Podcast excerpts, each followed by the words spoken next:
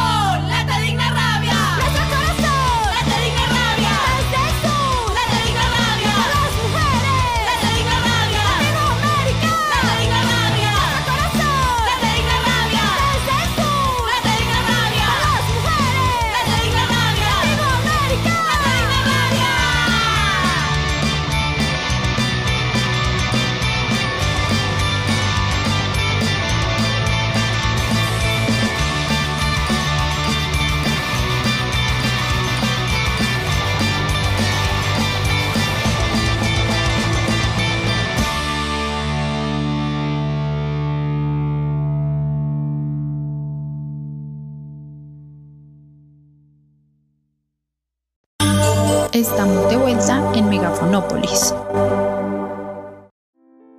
Hablaremos sobre la sentencia del Consejo de Estado con relación a la descontaminación, recuperación y preservación de la cuenca del río Bogotá, porque tal vez es la que comprende más temáticas y su acción se repercute sobre un territorio más extenso.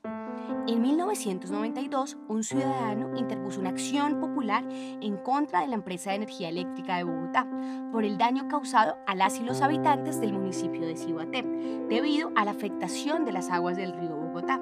Esta acción popular, con otras tres acciones populares interpuestas por ciudadanos en contra de entidades del Estado y en contra de algunos empresarios por la contaminación del río Bogotá, fueron resueltas en primera instancia en 2004 por el Tribunal Administrativo de Cundinamarca. Esta decisión fue apelada y resuelta en el 2014 por el Consejo de Estado. Pero, ¿cuáles son los problemas examinados en esta sentencia? El problema principal es la contaminación del complejo sistema hídrico del río Bogotá, con diferentes conflictos y complicaciones en los subsistemas de las cuencas alta, media y baja, con graves afectaciones a la salud, deterioro ecológico de los ecosistemas y pérdida de biodiversidad. Además, la sentencia analiza todas las problemáticas relacionadas al ordenamiento territorial y al uso del suelo en el Distrito Capital y en los 46 municipios de la cuenca hidrográfica del río Bogotá. Entonces, ¿cuál es el resultado del diagnóstico? Pues el diagnóstico determina la ausencia de una voluntad política del Estado en la formulación de una política pública ambiental, el incumplimiento de la normativa ambiental en toda la cuenca, la dispersión de recursos y esfuerzos tecnológicos, financieros y humanos en materia de información, planeación, gestión y coordinación interinstitucional y la inexistencia de una política única en relación con la recuperación del río Bogotá. Relacionado al incumplimiento de la normatividad ambiental, la sentencia diagnostica diferentes problemas en los tres sectores de la cuenca del río Bogotá. En el primer sector, denominado cuenca alta, las principales causas de contaminación son las curtiembres de Villapinzón y Chocontá y la agroindustria, con cultivos de papa y de flores, que alteran los ecosistemas de páramo, de bosques y las aguas subterráneas. En el segundo sector, correspondiente a la cuenca media, la contaminación del río Bogotá está determinada por la agroindustria, la actividad minera, las curtiembres de San Benito y la urbanización sin control. En el tercer sector, la cuenca baja, la contaminación se origina por la agroindustria, los vertimientos y el almacenamiento de las aguas residuales en el embalse del Muña, que provocan malos olores y deterioro de la calidad de vida de la comunidad. Además, el diagnóstico revela que en toda la cuenca del río Bogotá la alteración de los ecosistemas y la pérdida de la biodiversidad alcanzan valores muy elevados a causa de los vertimientos ilegales de aguas residuales domésticas y de la ineficiencia de las plantas de tratamiento de las aguas residuales. Entonces, ¿quiénes son los condenados de esta sentencia? El Consejo de Estado condena en esta sentencia a la Nación por intermedio de los ministerios de Ambiente, Vivienda, Hacienda, Agricultura, Educación, Cultura y al Departamento Nacional de Planeación, a la Gobernación de Cundinamarca, a las corporaciones autónomas regionales de Cundinamarca, Guavio y Orinoquía, a Engesa, la empresa de energía eléctrica, al Distrito Capital, a los 46 municipios ubicados en la cuenca del río Bogotá y a todas y todos nosotras y nosotros que habitamos a lo largo de la cuenca hidrográfica del río Bogotá, desde el municipio de Villapinzón hasta Girardot, por contaminar el río Bogotá obviamente con diferentes grados de responsabilidad, pero todas y todos nosotras y nosotros tenemos la obligación civil y moral de exigir a las autoridades que nos brinden las condiciones necesarias para poder cumplir la orden principal de la sentencia, que es dejar de contaminar el río Bogotá. De esta manera, ¿cuáles son las principales órdenes establecidas por esta sentencia que permiten descontaminar el río Bogotá? Bueno, pues la sentencia ordena la articulación y la coordinación entre las entidades para vigilar sobre la implementación de lo establecido por las órdenes impartidas ordena a las corporaciones regionales coordinar y articular los proyectos de adecuación hidráulica y recuperación ambiental del río Bogotá, todos los planes y los demás instrumentos normativos para la gestión integral de la cuenca hidrográfica, la actualización del plan de ordenación y manejo de la cuenca del río Bogotá-Ponca. Ordena al distrito además y a los 46 municipios en articulación con la CAR la actualización de los diferentes instrumentos de planeación, de los planes de ordenamiento territorial, de los planes de gestión integrada de residuos sólidos y de los planes y acueducto y alcantarillado y revocar permisos y licencias en áreas incompatibles con la explotación minera. La sentencia dispone también la construcción de infraestructura para la implementación e incumplimiento de las órdenes como la ampliación en caudal y capacidad de tratamiento de la planta de tratamiento de aguas residuales Petar Salitre, la construcción de la planta de tratamiento de aguas residuales Petar Canoas con tratamiento secundario, con desinfección y la construcción de la estación elevador. Seguimos en nuestra exposición presentando en síntesis los principales puntos y objetivos de la sentencia del Consejo de Estado sobre la Reserva Forestal Protectora Bosque Oriental de Bogotá, conocida como la sentencia sobre los cerros orientales. También esta sentencia se origina en una acción popular interpuesta por una ciudadana en el año 2005 ante el Tribunal Administrativo de Cundinamarca en contra del Ministerio de Ambiente y Vivienda y Desarrollo Territorial la Corporación Autónoma Regional de Cundinamarca y el Distrito Capital, con el propósito de proteger los derechos colectivos vulnerados por la expedición de la Resolución 463 de 2005 del Ministerio de Ambiente, Vivienda y Desarrollo Territorial que redelimita el área de la Reserva Forestal Protectora Bosque Oriental de Bogotá, ubicada en la jurisdicción del Distrito Capital, declarada por la Resolución 76 de 1977 del Ministerio de Agricultura.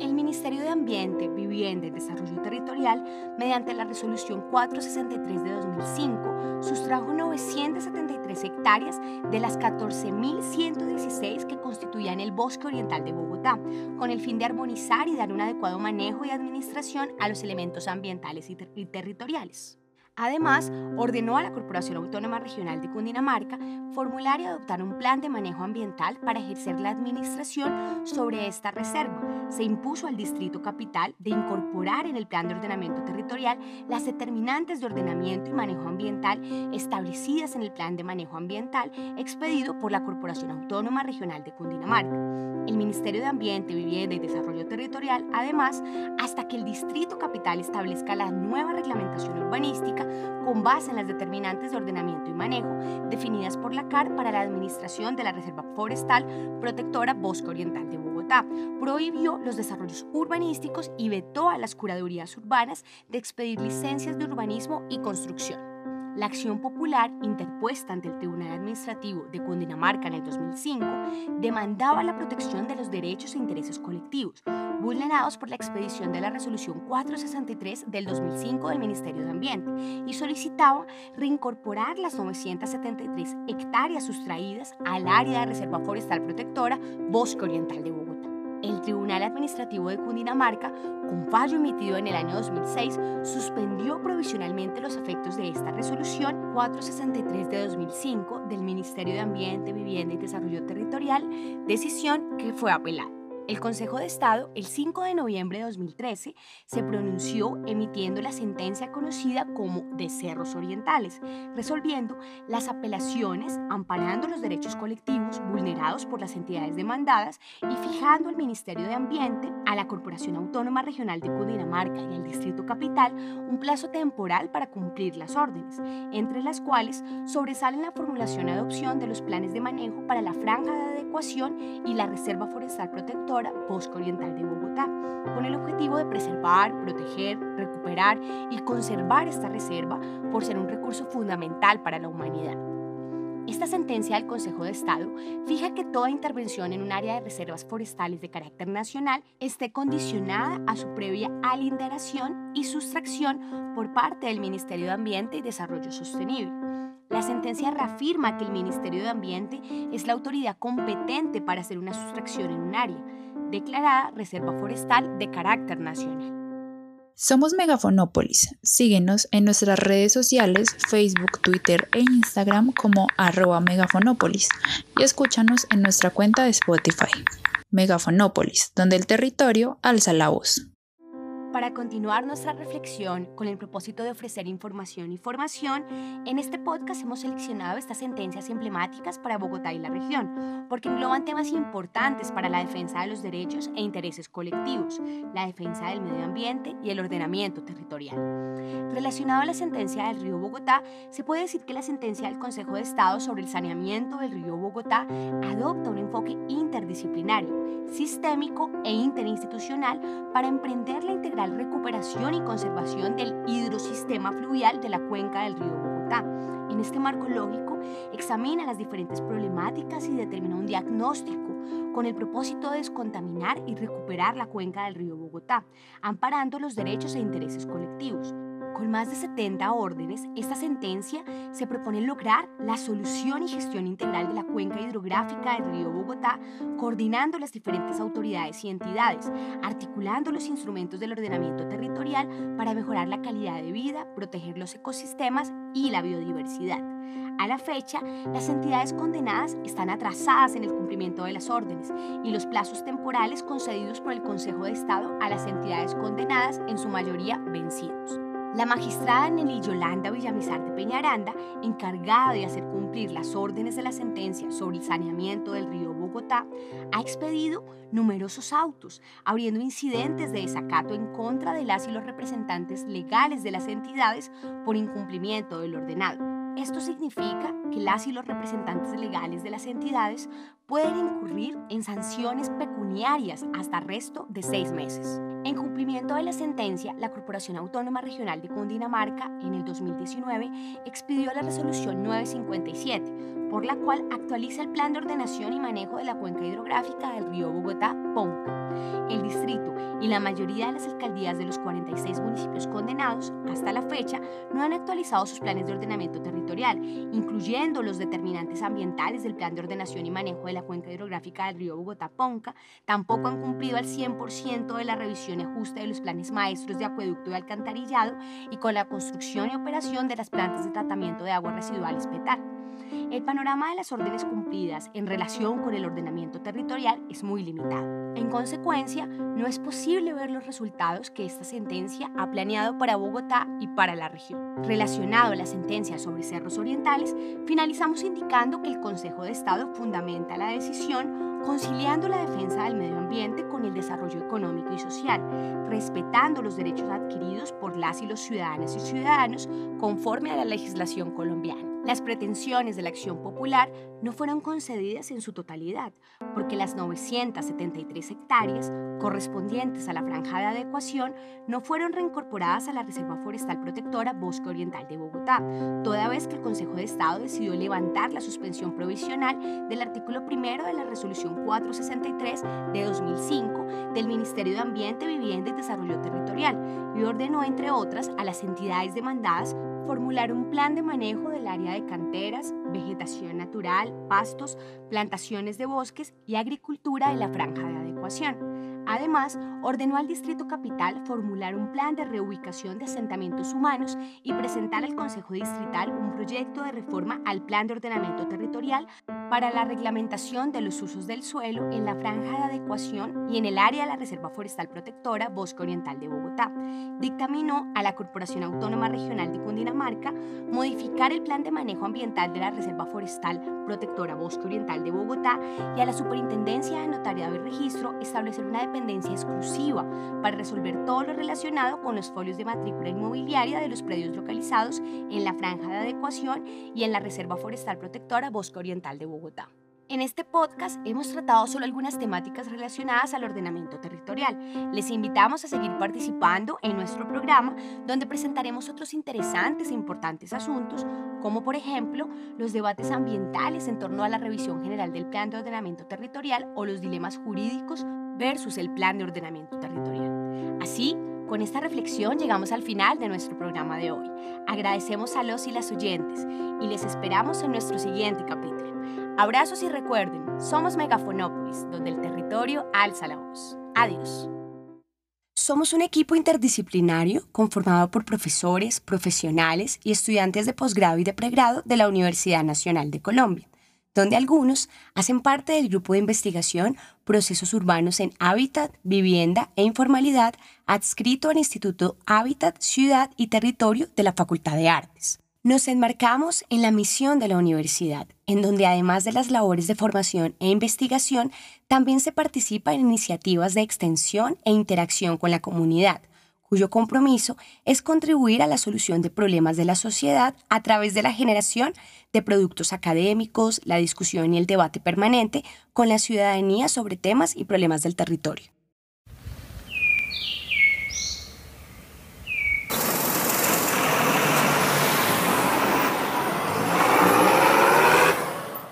Le ofrece? Le tengo papita a 500, tomate a 500. ¿Qué quiere, mi amor, a la hora? Hoy participen de esta extraordinaria campaña de reciclaje en este sector. Megafonópolis, donde el territorio alza la voz.